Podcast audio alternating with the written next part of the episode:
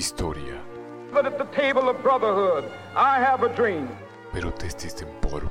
Капиталисты стараются посеять и раздеть вражду между рабочими расами. democracia es la puerta abierta para el trabajo libre. Lux veritatis. We shall fight in the fields and in the streets. We shall fight in the hills. We shall never surrender. für dich eingesetzt habe, dass ich anständig meine Zeit verwendet habe. Que hablen bien, qué bueno. Y si hablan mal, qué bueno. La cuestión es que hablen de ti, que sea mal. President Kennedy died at 1 p.m. Central Standard Time. Mr. Gorbachev, tear down this wall. Magistra vitae.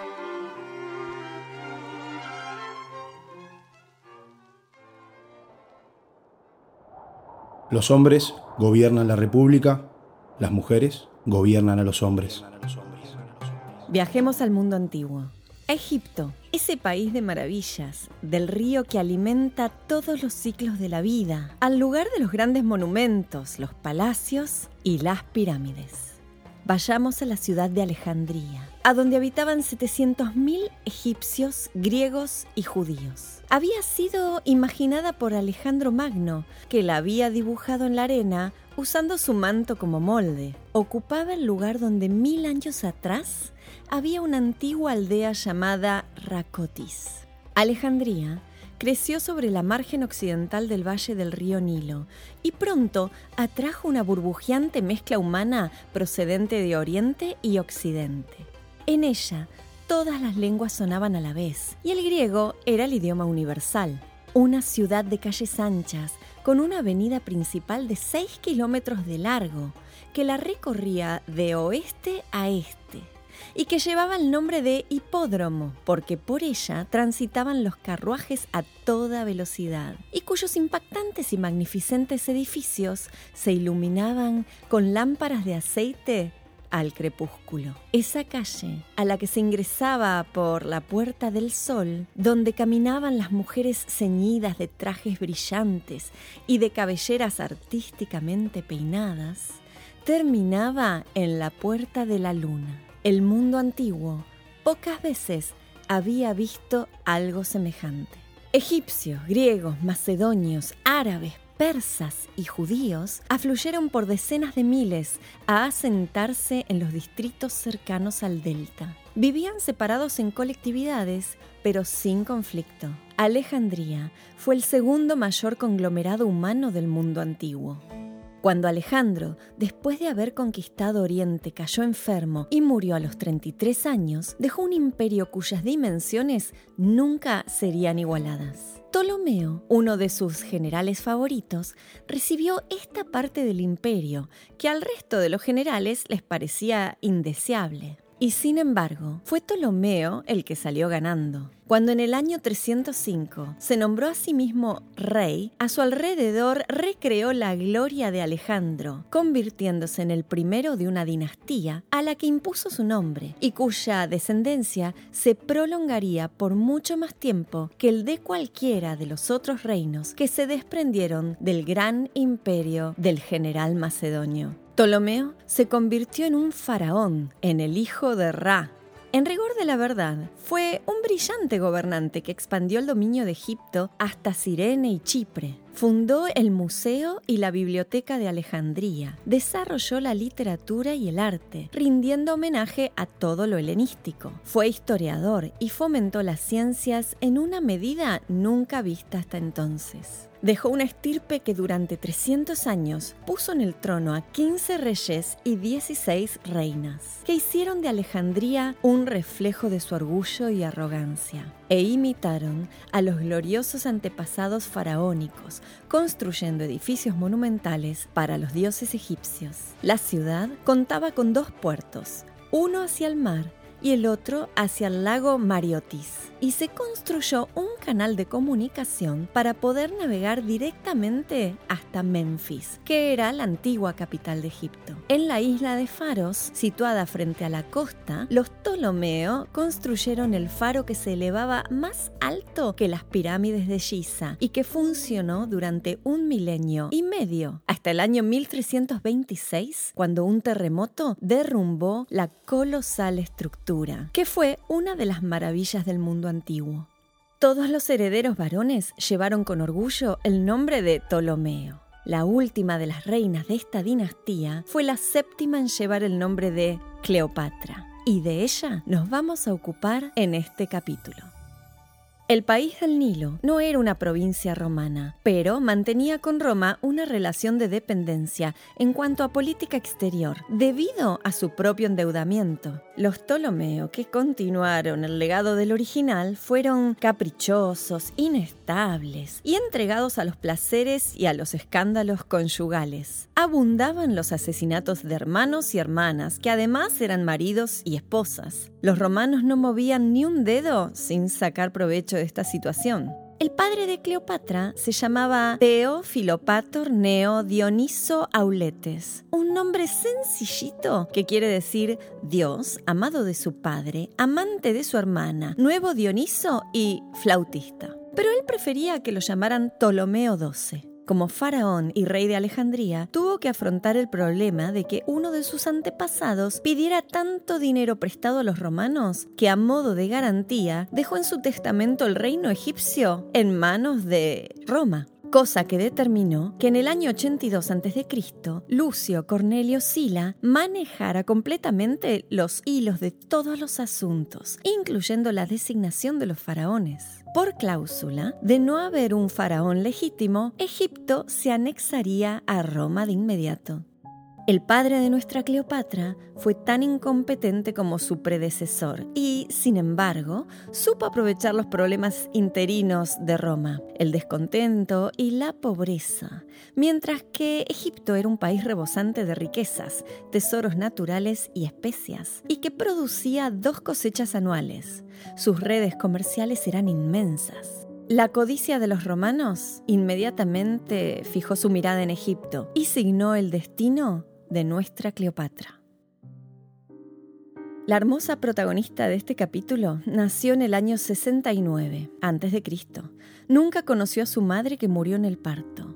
Quizás por esto era muy apegada a su papá y por eso le decían Cleopatra Filopator, la que ama a su padre.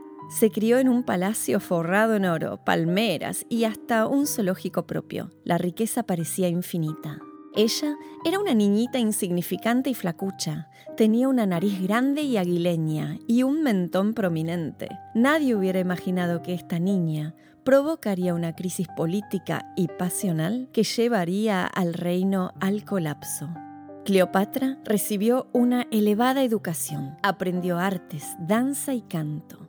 Como mencionamos, a su padre le gustaba tocar la flauta y podemos imaginarla acompañándolo quizás hasta de una manera incestuosa, algo que no era reprochable según la cultura egipcia, ya que la dinastía de carácter divino tenía que mantener la sangre lo más pura posible y con muy pocas influencias extrañas.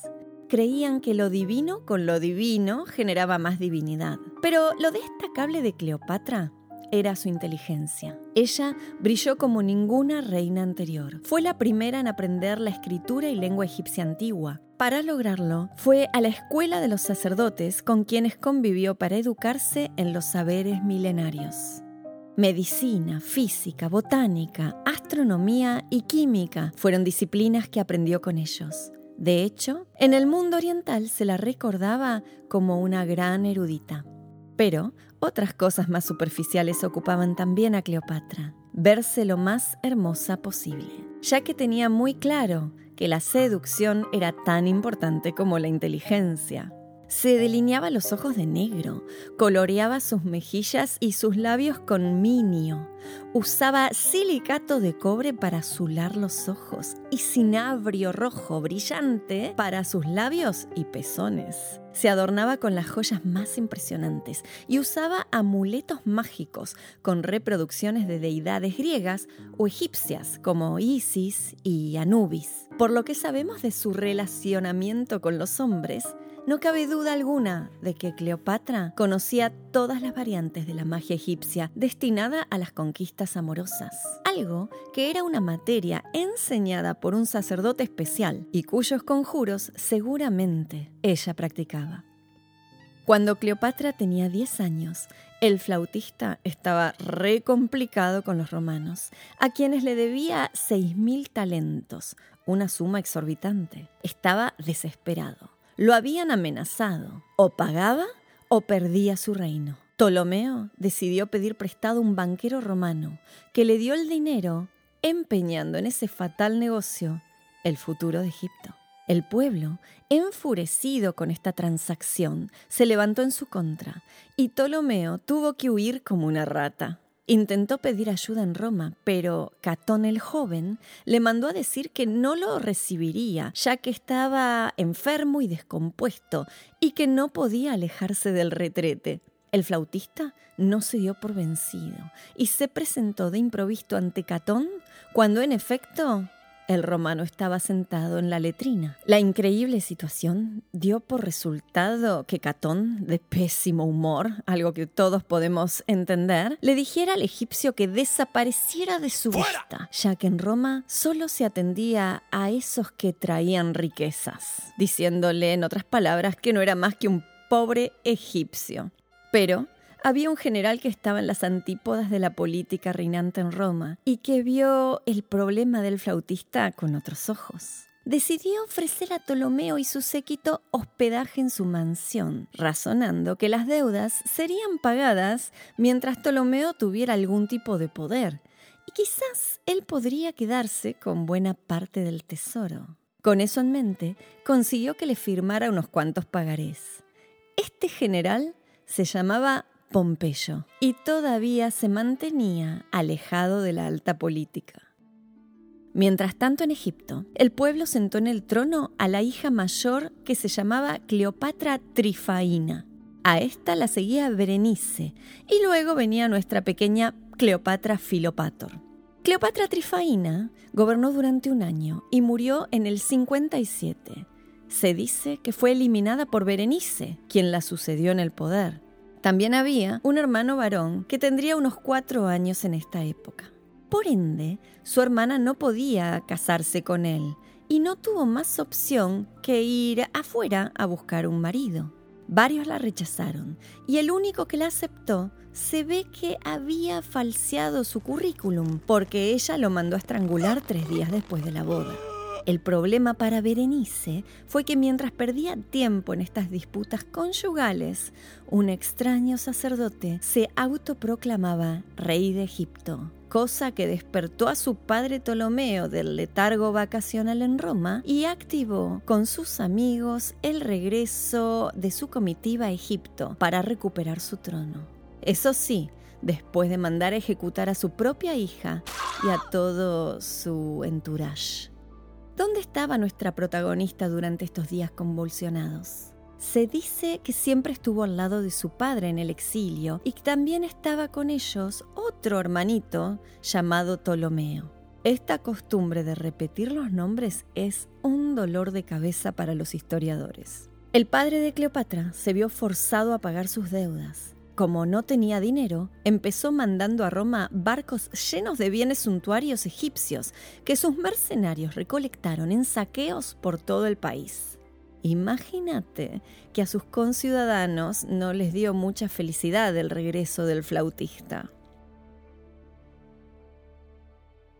Entremos en contexto respecto de lo que estaba pasando en Roma. Julio César todavía estaba conquistando la Galia En la ciudad, Pompeyo y Craso asumían su segundo consulado en conjunto. Los egos de estos romanos de Alcurnia eran inmensos y su gran sacrificio personal se reconocía otorgándoles la propiedad y la explotación de las provincias conquistadas. Pompeyo ahora se había despabilado y tenía ganas de jugar fuerte apostando al futuro de su ex huésped Ptolomeo, y en eso estaba cuando la suerte jugó a su favor. Craso murió en batalla y César seguía muy lejos. Hacía falta en Roma un hombre fuerte. Pompeyo estaba casado y amaba con locura a Julia, la única hija de Julio César, 30 años más joven que él. El prematuro final de Julia fue la causa del cambio del curso de esta historia. Sucedió que Pompeyo se involucró en una refriega callejera, en la que terminó con su toga toda manchada de sangre. Uno de sus esclavos llevó la prenda a su casa para reemplazarla por otra limpia. Julia en ese momento estaba embarazada. Vio entrar al esclavo con la toga llena de sangre y creyó que su marido había muerto. Se puso mal, se desmayó y todo el drama terminó en que ella perdiera su embarazo. Un año después, y demasiado pronto de lo que era médicamente recomendable, volvió a quedar embarazada y meses después murió dando a luz. El pueblo de Roma organizó fastuosas ceremonias para honrarla y para homenajear a su padre ausente, ignorando al viudo que estaba presente. Es posible que en este momento comenzaran los reproches y las echadas de culpa entre estos dos magníficos hombres, que marcarían el destino político de Roma y Egipto. Pompeyo se dedicó a recomponer su posición y trató de hacerse fuerte. Julio César concluyó que ya no era tan importante llevar el estandarte del águila por tierras lejanas como volver a Roma a hacer política a gran escala. Puso en marcha sus tropas y emprendió el regreso raudo. Pompeyo entendió la indirecta y afiló la espada. El 9 de agosto del año 48 se enfrentaron dos ejércitos poderosos en las llanuras de Tesalia romanos contra romanos, entrenados en las mismas tácticas de combate. Julio César no portaba 50 añitos en vano. Dejó escondidas seis cohortes en la retaguardia, por si acaso las tropas de Pompeyo le complicaban la vida. Cuando Pompeyo creía que tenía cocinado el bacalao y pensaba en el banquete, aparecieron estos 3.000 soldados portando armas ligeras y pasaron a degüello a los exhaustos legionarios de Pompeyo. Los que pudieron salvarse huyeron en desbandada. El gran general había sido vencido y comenzó su largo escape. Consideró dos posibilidades, dirigirse al reino de los partos o a Egipto. Y ya sabemos qué decisión tomó. Es en este momento en que nuestra pequeña y valiente Cleopatra entra en la narrativa de la historia. Ptolomeo, el flautista, estaba en esos días más inspirado que nunca y le gustaba presentarse como cantante, como mago, vestido de mujer. Puso en su testamento que sería sucedido por sus hijos Cleopatra y Ptolomeo, el número 13. Hay registros de que, de hecho, ya estaba gobernando junto a su hija Cleopatra que tenía unos 18 años, a quien evidentemente quería mucho, ya que había mandado acuñar monedas con su perfil. Cuando el padre murió, la adolescente se vio obligada a contraer matrimonio con su hermano menor, según el rito griego y egipcio. Esta era una celebración de gran importancia. Los hermanos eran a la vez reyes. Como Ptolomeo XIII era menor de edad, en su nombre estaban designados tres regentes que no tenían en absoluto ganas de compartir el poder con la jovencita Cleopatra. Presentaron tal situación de peligro que ella se vio obligada a huir hacia el Alto Egipto, donde encontró adeptos a su causa y se refugió con los sacerdotes de quienes había sido alumna. Apenas un año después, fue oficialmente depuesta por los tres regentes, que organizaron un ejército para ir a buscarla, mandando al rey niño como general a cargo. No te olvides que Pompeyo también estaba huyendo y en dirección a Egipto. le mandó al rey niño una petición de asilo, cosa que dejó a los egipcios deliberando sobre qué actitud tomar. Si ayudaban a Pompeyo, César se convertía en su enemigo, y si lo echaban, César estaría muy enojado porque lo dejaron escapar. Decidieron dejar entrar a Pompeyo mientras pensaban cómo liquidarlo. Algo que resolvieron sin perder el tiempo cuando transportaban a Pompeyo en una barca hacia la playa no llegó a poner un pie en la arena, que ya tenía atravesada una espada.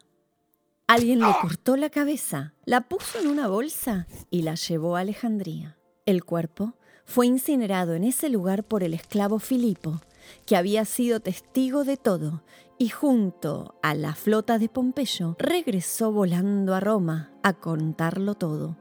Solo cuatro días después de este asesinato, César desembarcaba en Alejandría buscando a su rival.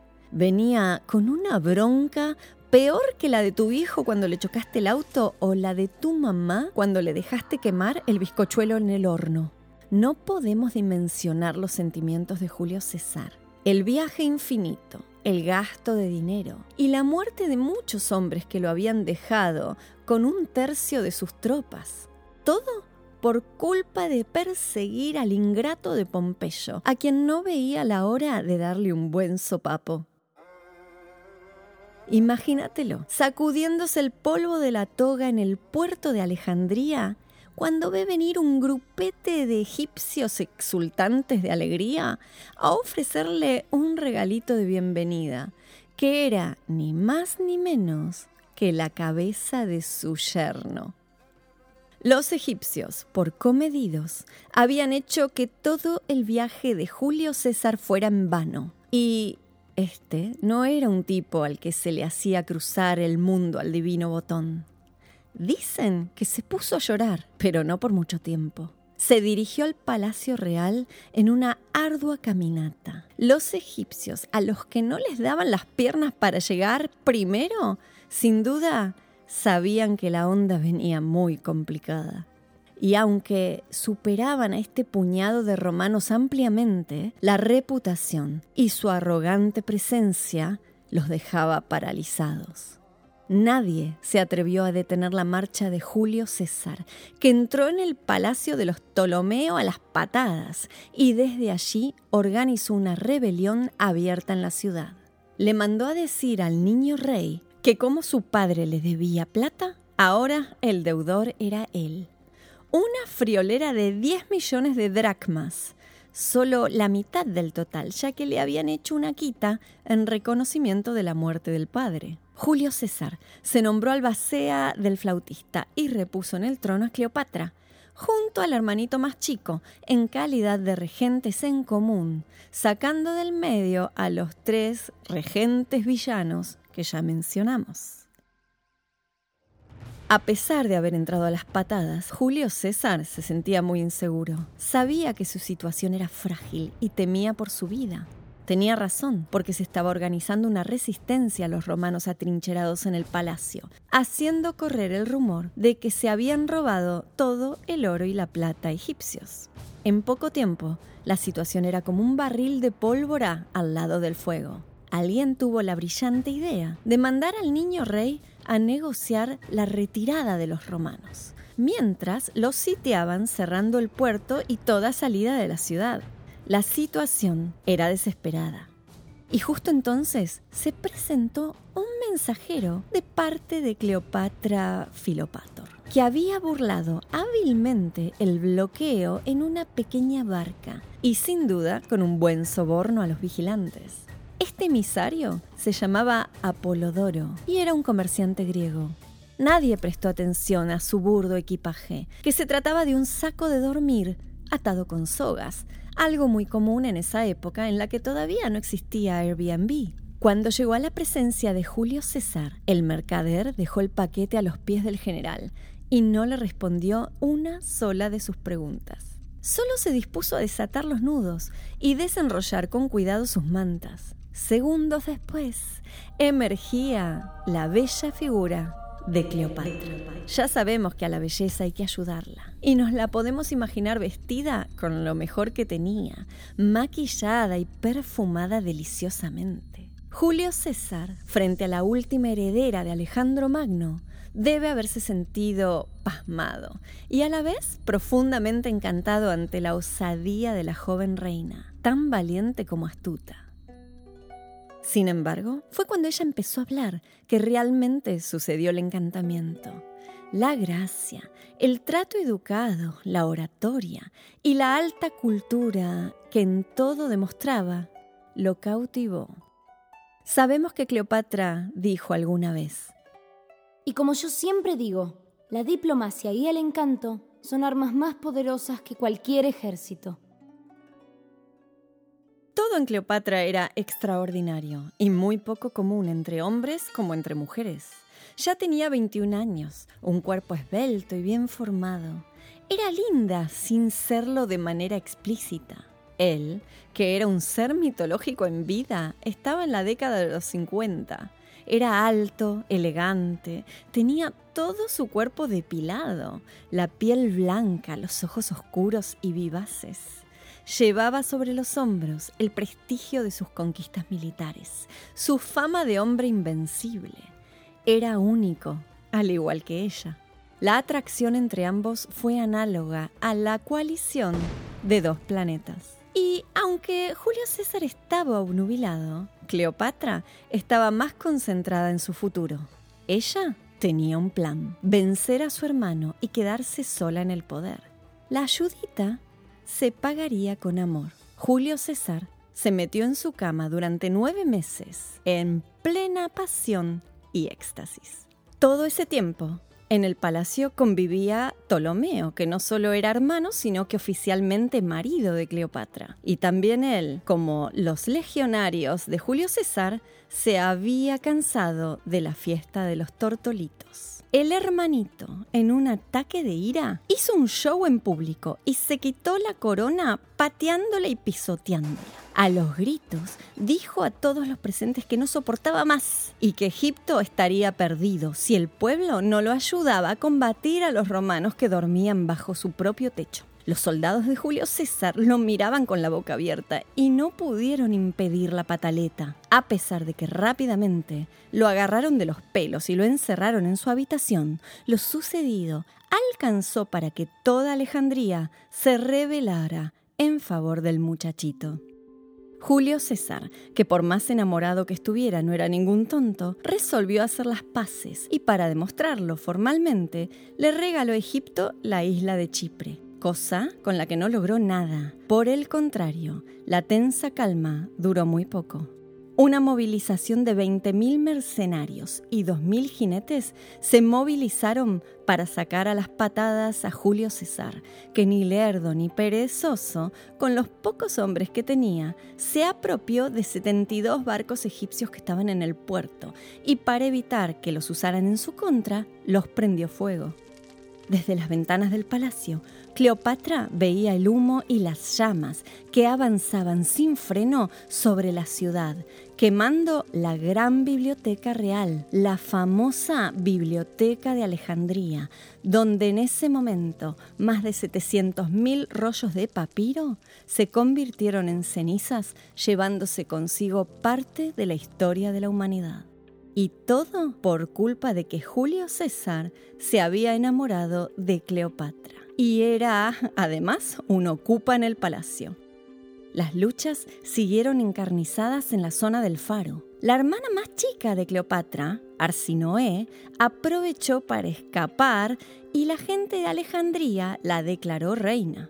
En su nombre actuaba un tal Ganimedes, un hábil general egipcio que organizó un cerco de hierro alrededor del palacio. El astuto Julio César decidió jugar la carta que se llamaba Ptolomeo XIII. Le dijo al adolescente que no podría seguir siendo un prisionero en su propia casa y que tenía que salir a comandar sus propias tropas, argumento creado con la clara intención de que Arsinoe y Ptolomeo se agarraran de los pelos.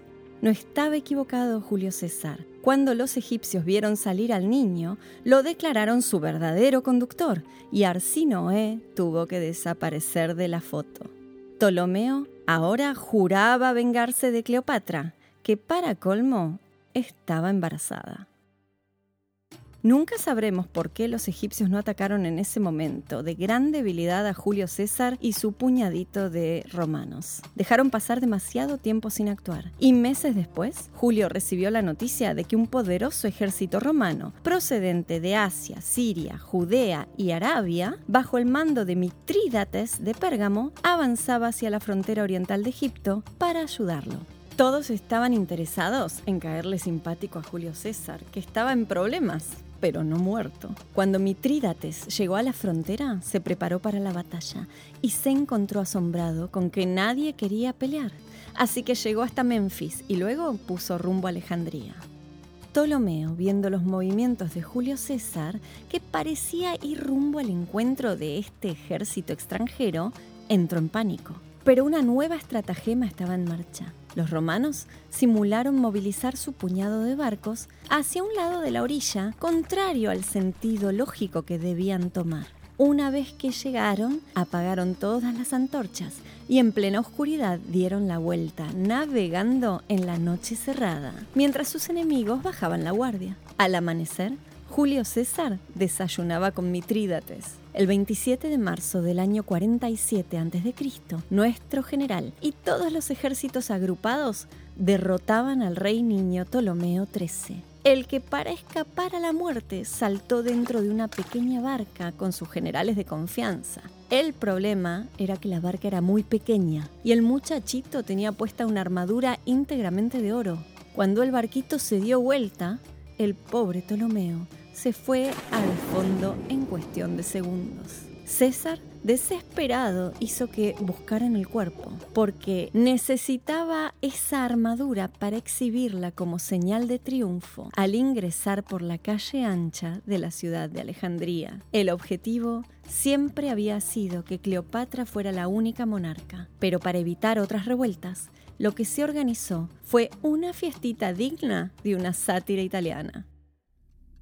Cleopatra de 22 años, con una panza de 6 meses, se casaba con el hermanito que le quedaba. Otro más llamado Ptolomeo, que ya tenía 12 años.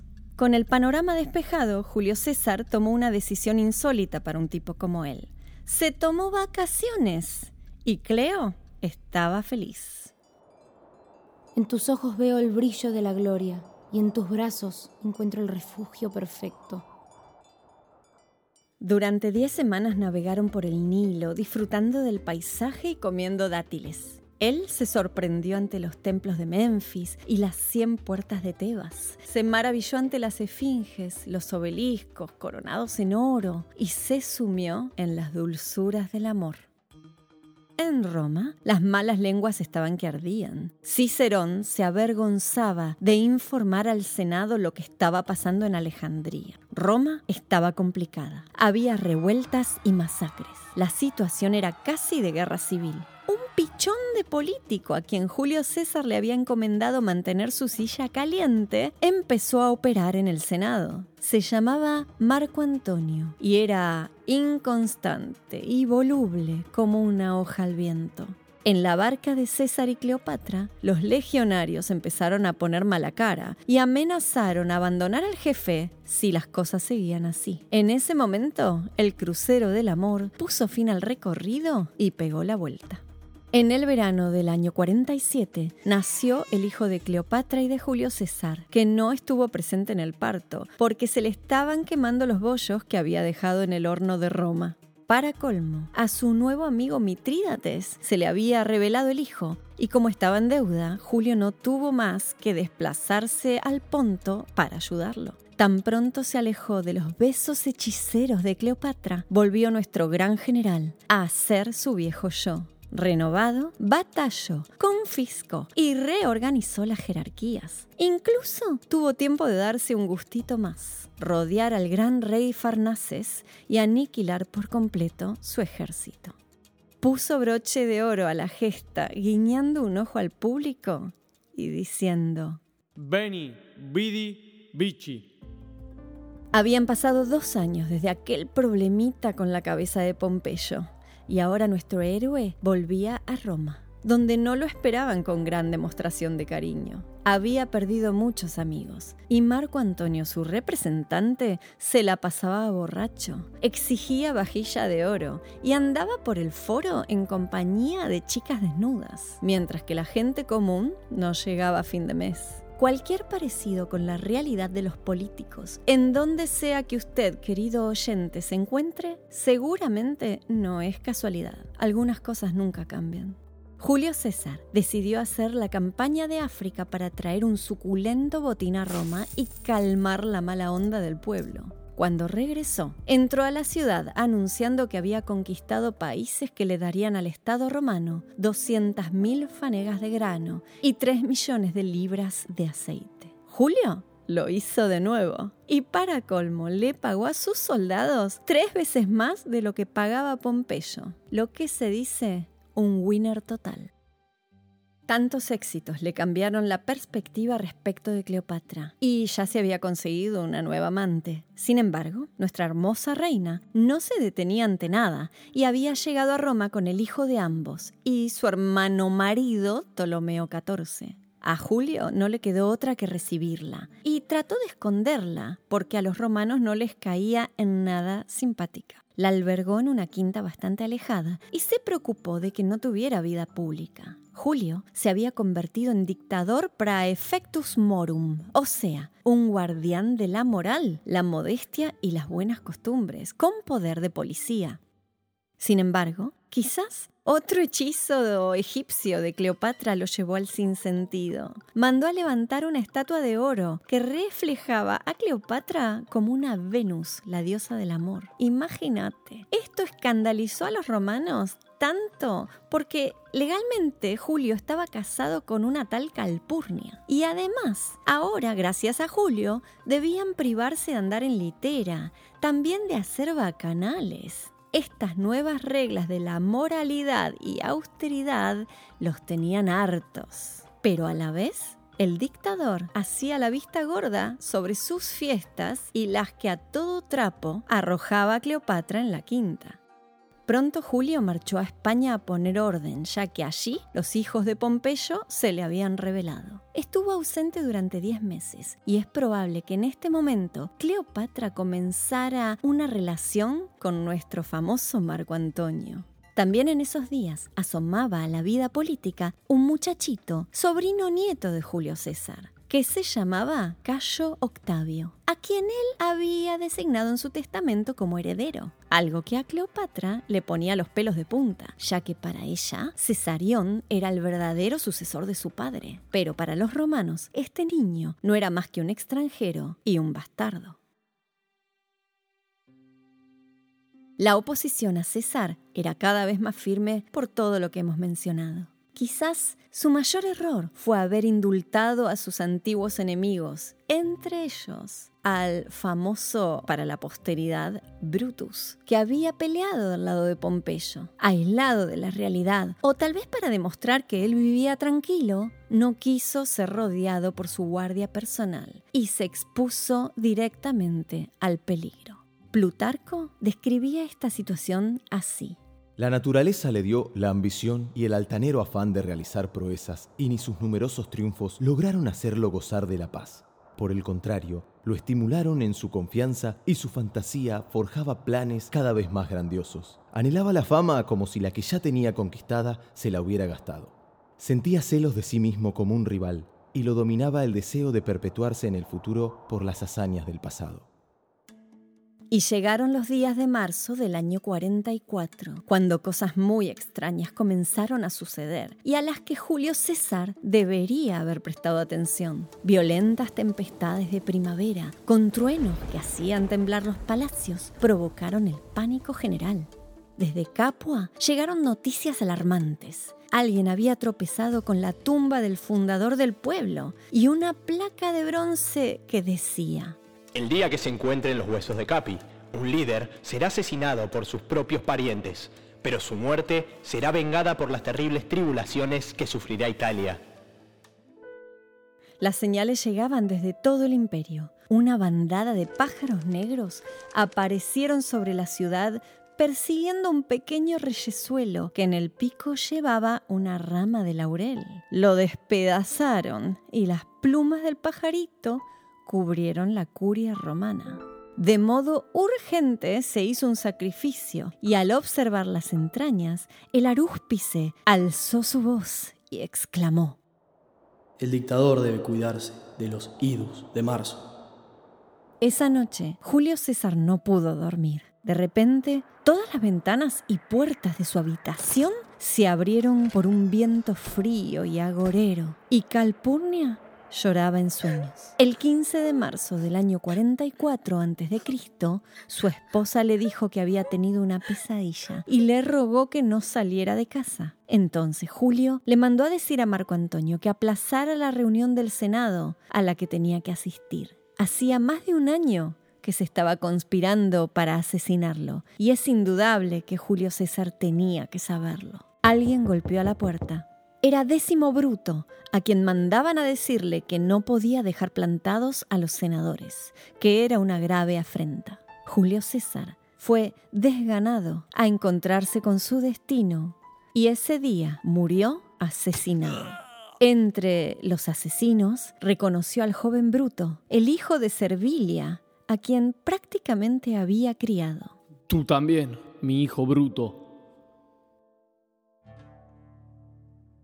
Marco Antonio vistió ropas de esclavo en señal de duelo durante el funeral de su protector. Pronto, todos habían olvidado las razones por las cuales lo odiaban. Matar a Julio César era terrible. Matando a este hombre, se atentaba contra la mismísima República. Aquel muchachito de 19 años a quien César había nombrado sucesor procedió a ocupar su lugar. Marco Antonio se rió a carcajadas. Le dijo en la cara que no era más que el hijo de un cordelero liberto y nieto de un vil cambista. Octavio Augusto apretó los dientes y juntó bronca. Nunca menosprecies la capacidad de los débiles de acumular rencores. ¿Podemos imaginar lo que sintió Cleopatra al enterarse del asesinato de Julio César? Desesperación y miedo como mínimo. Hizo las valijas y partió rauda. Cuando llegó a Egipto, resolvió el problema del cogobierno eliminando a su hermano Ptolomeo de 15 años. Marco Antonio pasó a ser el hombre fuerte en la ciudad. Emprendió una campaña para hacer realidad un viejo sueño de Julio, la conquista del reino de los partos. A Octavio le pareció la mejor idea del mundo que se fuera bien lejos. Él aprovecharía para dejar de ser el debilucho pichón que todos creían que era.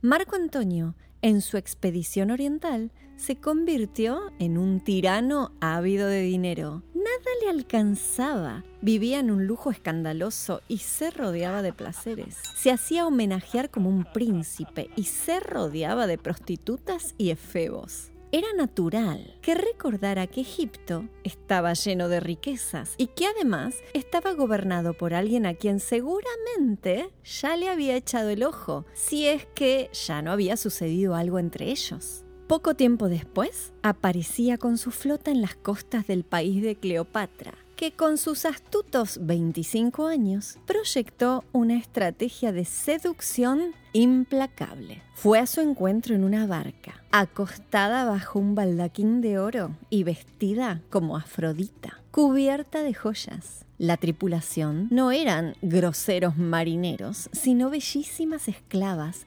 vestidas como nereidas. Las naves que las escoltaban estaban cubiertas íntegramente con velitas. Desparramaban nubes de perfume que embriagaban de placer a todos los testigos de semejante fiesta para los sentidos.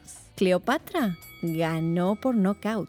El romano cayó rendido a sus pies y esa misma noche la pasaron juntos. Sobre este momento, Plutarco dijo, su belleza no era tan incomparable a primera vista, pero era su trato lo que hacía gala de un encanto irresistible. Su hermosa figura, unida a su atrayente conversación y la gracia que desplegaba en todo, dejó clavado un aguijón. Y esto no era todo. Cleopatra al día siguiente demostró lo que era capaz de hacer como anfitriona y dueña de casa.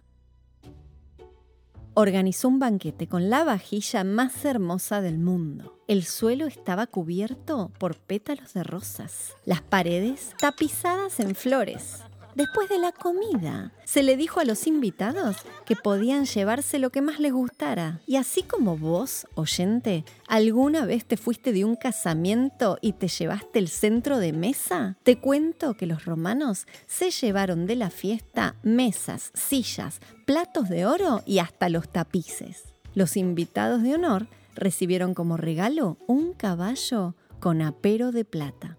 Marco Antonio, al igual que Julio César tiempo atrás, estaba rendido ante el hechizo de nuestra heroína. Ella hacía todo lo que a él le gustaba. Jugaban a los dados, admiraba sus ejercicios militares, soportaba sus bromas groseras. Se vestían de esclavo y sierva para salir de incógnito por las calles de Alejandría. Cuando él quería ir a pescar, ella le alcanzaba la carnada. Y si él no pescaba nada, ella hacía que un buzo enganchara al anzuelo un pescado que tenían preparado. Y Marco Antonio se moría de risa con la broma. Cuando le llegaron noticias de la sedición de sus tropas, al enamorado no le quedó otra que irse de Alejandría por un tiempo. Pronto, Cleopatra se dio cuenta de que, una vez más, estaba embarazada. Marco Antonio, para calmar las aguas en Roma, se vio obligado a casarse con la hermana de Octavio, una alianza política con el objetivo de evitar mayores problemas. Este matrimonio estaba condenado al fracaso. No obstante, más o menos en la misma época en que Cleopatra daba a luz a los gemelos Alejandro y Selene, la nueva mujer de Marco Antonio paría a una niña llamada Antonia. La separación de nuestros amantes duró tres años. Marco Antonio ya no daba más, estaba genuinamente enamorado de Cleopatra. Volvió a sus brazos y le hizo regalos fenomenales. Y no hablamos de joyas, sino de territorios. Siria, Cilicia, Judea, Chipre, todo lo que ella quisiera, Marco Antonio se lo daba. Algo que no le gustó para nada a Octavio, que era el nuevo emperador. Marco Antonio no obstante, feliz de la vida, decidió emprender una nueva campaña bélica sobre los partos, una cuenta pendiente de Julio César que él quería honrar. La campaña le salió mal. A duras penas siguió con algunos sobrevivientes hasta llegar a Siria, desde donde le pidió a Cleopatra que lo viniera a buscar. Plutarco le echó la culpa a Cleopatra, ya que en su opinión todo fue hecho prematura e irreflexivamente. Ella lo tenía hechizado con afrodisíacos y magia. Octavio opinaba que Antonio ya no era dueño de su razón a causa de las drogas y que no estaba en sus sanas facultades mentales. Cleopatra lo fue a buscar con los mellizos en brazos y la feliz familia pudo estar junta y disfrutar del reencuentro. La legítima mujer de Marco Antonio, Octavia, no estaba dispuesta a tolerar nada de esto con los brazos cruzados. Con la autorización de su hermano, partió rumbo a Asia con una pequeña flota y dos mil soldados, especialmente elegidos en las cohortes pretorianas. Cuando llegó a Atenas, la esperaba un mensaje de su esposo diciéndole que regresara de inmediato, que él volvería solo. Octavia sabía que era un engaño. A su vez, temiendo que Marco Antonio la dejara totalmente, apeló a la estrategia de dar lástima. Dejó de comer y adelgazó muchísimo. Fingía que lloraba y le pagó a gente cercana de Antonio para que le reprocharan su insensibilidad. La táctica no surtió efecto. En vez de regresar con Octavia, Marco Antonio se fue a Alejandría con nuestra reina. El amor todo lo puede. La amaba tanto que le regaló a los hijos de Cleopatra, inclusive a Cesarión, países enteros, y la proclamó soberana de todo Oriente, cargo que Cleopatra aceptó vestida como la diosa Isis.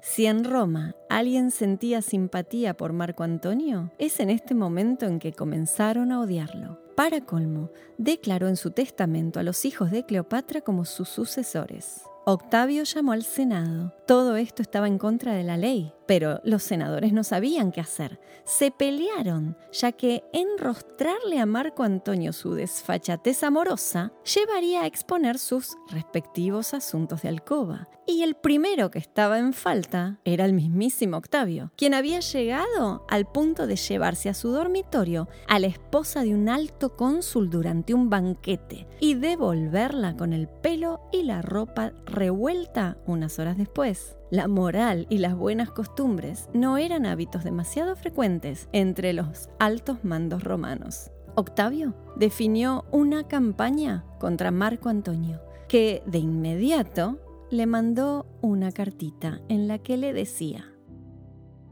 ¿Qué te ha hecho estar en mi contra? ¿Acaso que me acueste con la reina? Después de todo es mi mujer. Tengo algo con ella desde hace nueve años. Y en cuanto a ti, ¿de veras verme solo con Drusila? Apuesto por tu vida que cuando recibas esta carta ya habrás estado con Tértula, Terentila, Rufila, Salvia, Titiseña o con todas ellas juntas. Tengo que decir que la respuesta de Marco Antonio merece un aplauso. Ella no era algo pasajero, era la mujer más importante de su vida. Mientras todo esto pasaba, Cleopatra se reunía con Herodes, el rey de Judea, y hacía alta política buscando anexar nuevos territorios. Marco Antonio tuvo un golpe de suerte y consiguió llevar a Alejandría encadenado al rey de Armenia. Entró disfrazado vestido de Dioniso Osiris y con una corona de hiedra sobre el pelo. Ella lo esperaba feliz, vestida de Isis. Octavio, enfurecido ante tanta desfachatez, zarpó rumbo a Egipto. Cleopatra aprovechó 200 de las 500 naves que componían la fuerza naval de Antonio y usó muchísimo dinero para equiparlas. Se ocupó de una planificación estratégica y le hizo prometer que no decidiría ninguna acción en tierra, sino que haría la guerra por mar, ya que allí era donde los egipcios podían ayudarlo mejor. Le dio fuerza y confianza, pero también exaltó su autoestima le exigió a Marco Antonio que rompiera definitivamente lazos con Roma y se separase legalmente de Octavia, lo que él obedeció. Octavia tuvo que abandonar su casa romana bañada en lágrimas. Octavio tomó el repudio a su hermana como una ofensa personal y se juró conseguir venganza. El Senado calificó a Marco Antonio como enemigo del Estado y declaró la guerra a Cleopatra, la reina de Egipto. A finales de septiembre del año 32, las fuerzas de nuestros amantes se organizaron de manera defensiva y Octavio puso al mando a Marco Vipsanio Agripa. Los aliados de Roma y los enemigos de Marco Antonio se unieron todos en contra de Cleopatra. Antes de que hubiera empezado la guerra, ya estaba perdida. Antonio, contra toda lógica, permitió que el enemigo tomara uno por uno sus puntos estratégicos y nunca presentó batalla. Solo daba vueltas en actitud defensiva, algo impropio de su personalidad.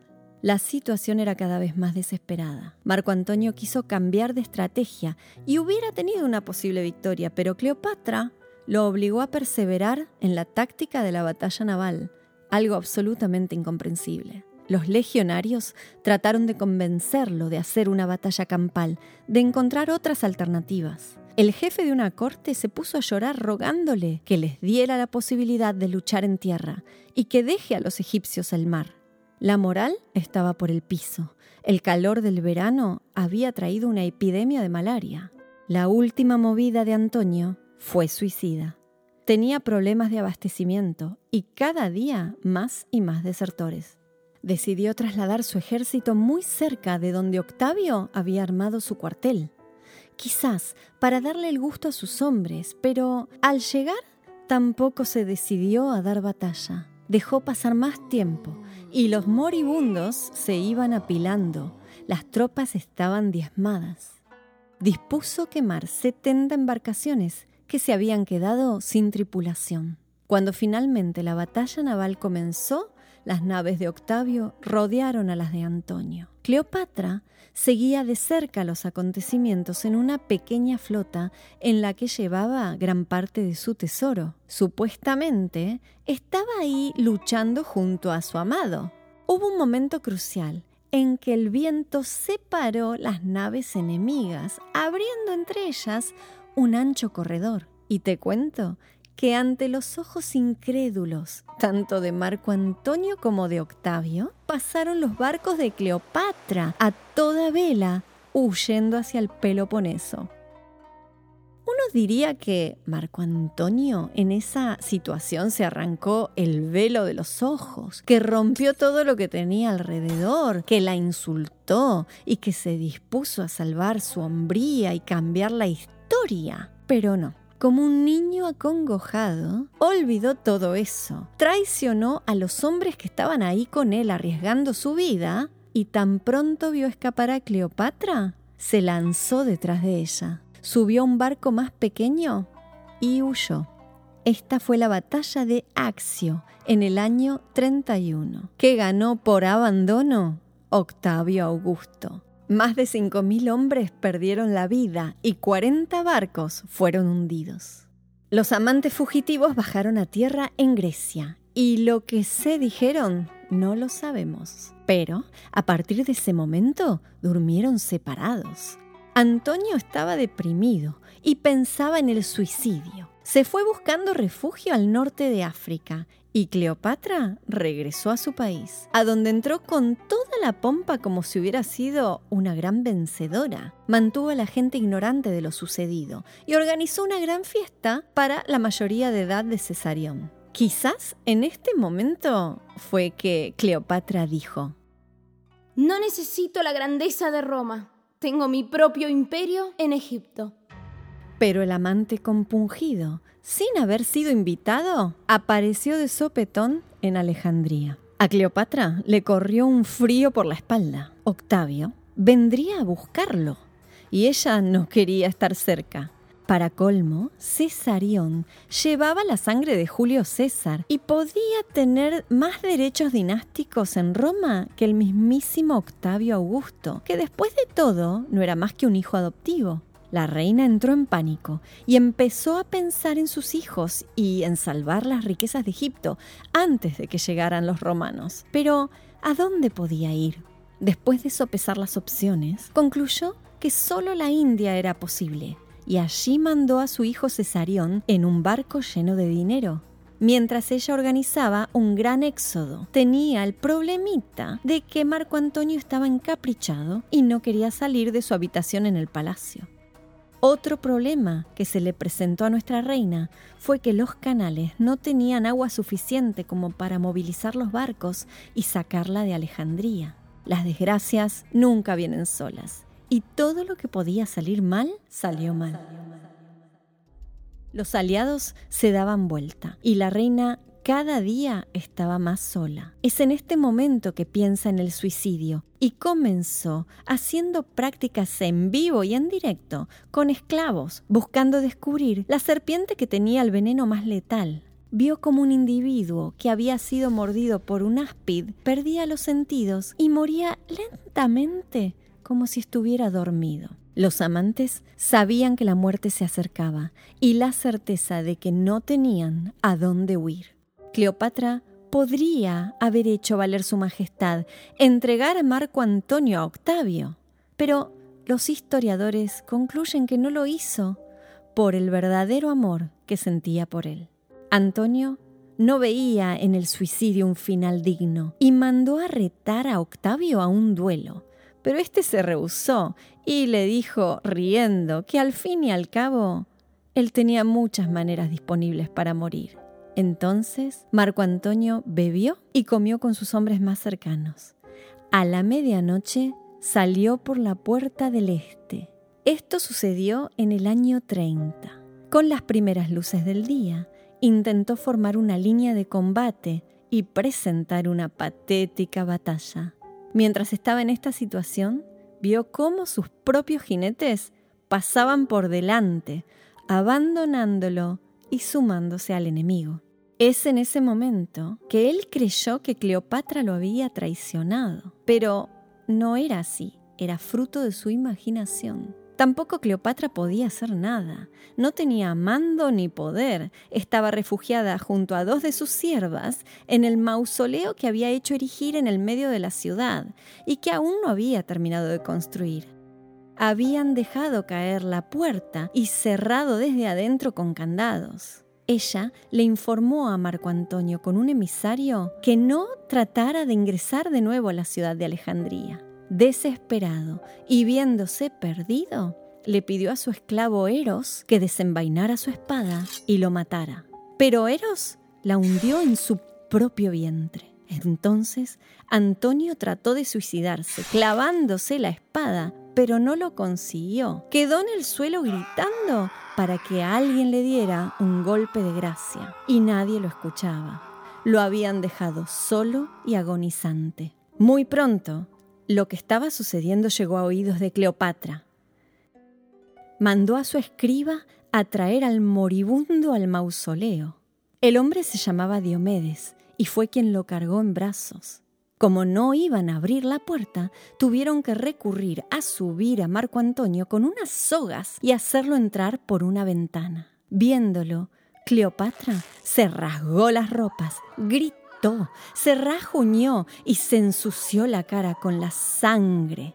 Le dijo que era su amo, su marido, su emperador y que lo amaría hasta el fin del mundo.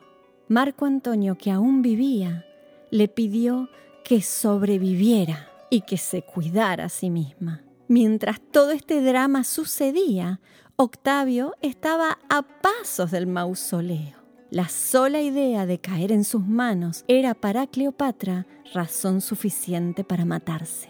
A través de la puerta le dijo a Octavio que estaba dispuesta a salir solo cuando le prometieran el trono real para sus hijos. Y mientras la engañaban con palabras falsas, alguien trepaba la pared e ingresaba por la ventana.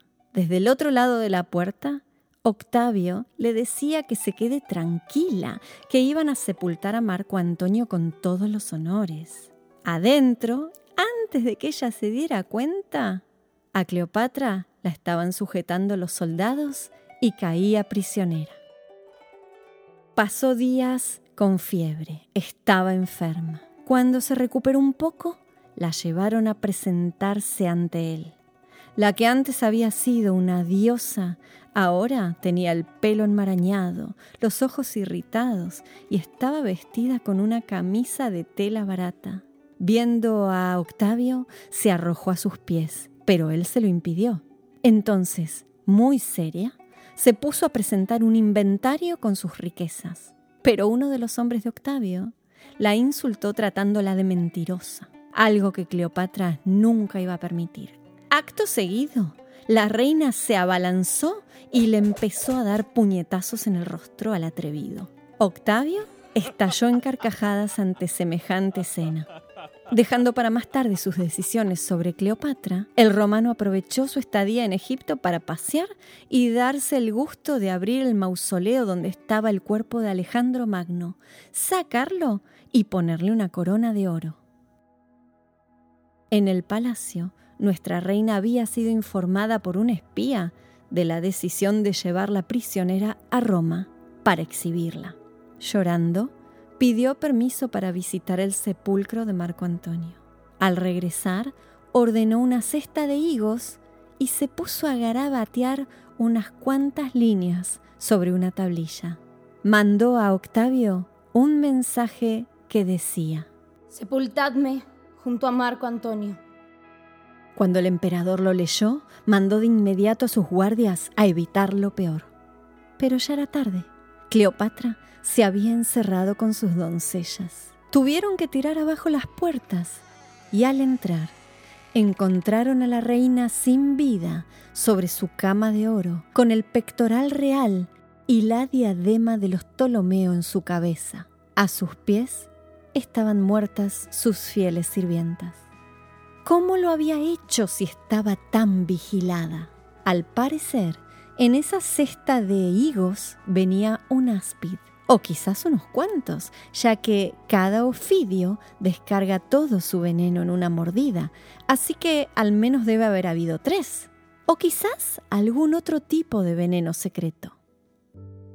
Octavio cumplió el deseo de Cleopatra y la hizo sepultar en su mausoleo junto a Marco Antonio. Le dio los honores debidos a una reina y semanas más tarde regresó a Roma. Entró a la ciudad con un cortejo triunfal que acarreaba una estatua de tamaño natural representando a la reina de Egipto. Cleopatra VII Filopator tenía 39 años y murió en los últimos días de agosto del año 30 a.C. A su hijo con Julio César, Cesarión, Octavio lo mandó a asesinar por medio de engaños, diciéndole que volvería a Alejandría a salvo. Los demás hijos de Cleopatra y Marco Antonio fueron tratados con mayor benevolencia.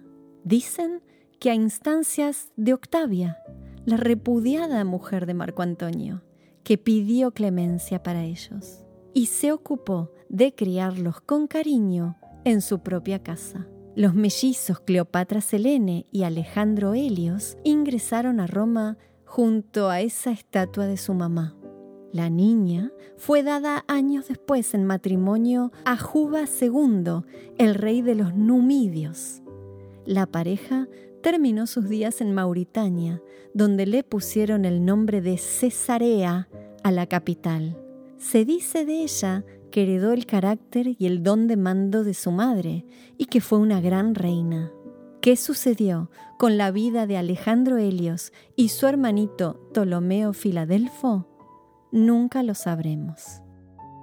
Una vez muerta la gran reina del Nilo, ya nada tenía importancia y la historia los olvidó. Esto fue Cleopatra. El amor es poder.